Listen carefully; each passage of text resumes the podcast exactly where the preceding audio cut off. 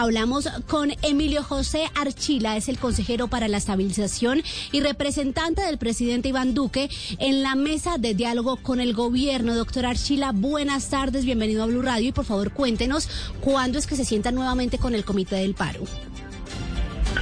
Una feliz tarde y un feliz puente para, para todos. Eh, deberíamos haber avanzado sustancialmente eh, ayer, pero desafortunadamente el Comité Nacional del, del Paro eh, nos sorprendió. Como los oyentes han venido siguiendo, el Comité Nacional del Paro presentó un, un, un pliego que ellos denominaron pliego de emergencia. Ahí hay siete puntos sobre los cuales quisieran que negociáramos y son temas en los que el gobierno quiere trabajar. Se refiere a temas de juventudes, se refiere a temas de mujer, se refiere a temas de cómo apoyar a los más afectados por la pandemia. El eh, comité pidió que antes de sentarnos eh, tuviéramos un documento de garantías para la protesta pacífica, cosa que el gobierno eh, hace y hacemos con el mayor gusto, con la mayor convicción, con la mayor seriedad. Y veníamos trabajando en ese, en ese documento. nuestro pedido había sido y sigue siendo que Adicionalmente a mirar las garantías para quienes protestan, miremos las garantías para quienes no protestan. Esto es los 50 millones de colombianos y que por eso tuviéramos un texto sobre los bloqueos.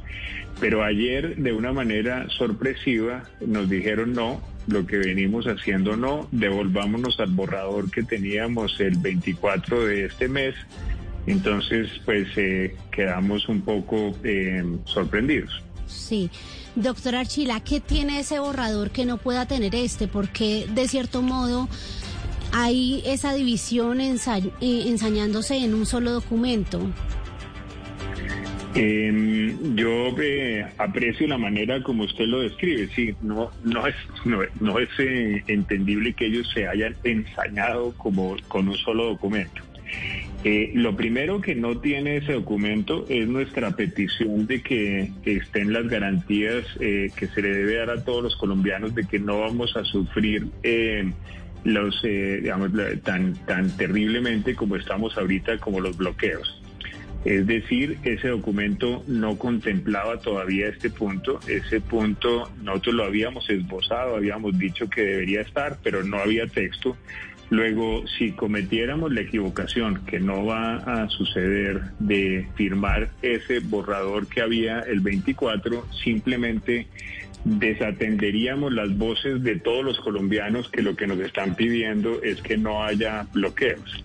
Y después, pues eh, habría una, eh, no hay ninguna razón por la cual eh, eso se justifique Siempre se pensó que ese era un borrador. Desde, el, desde esa fecha, tanto ellos como nosotros hemos venido trabajando en depurar los textos para que nos dejen tranquilos y satisfechos a las dos partes. Luego, la, la petición de ayer fue bien exótica.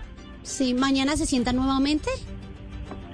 Sí, señora. Eh, nosotros nos vamos a, em, em, a, sentar mañana. Eh, yo les hice el pedido primero de que tuvieran en cuenta todo el trabajo que venimos haciendo, que con la metodología que veníamos trayendo seguramente podríamos llegar a un acuerdo muy rápido, que no insistieran en esta idea. Eh, exótica de que firmáramos un documento y obviamente que incluyan dentro de este texto eh, el tema de las garantías de no bloqueo. Sí, señor. Doctor Archila, para terminar muy rápidamente, ¿qué decirle a esos colombianos que sienten hoy que ustedes llevan un montón de tiempo sentados, jornadas de más de 12 horas de diálogo y pues no pasa nada?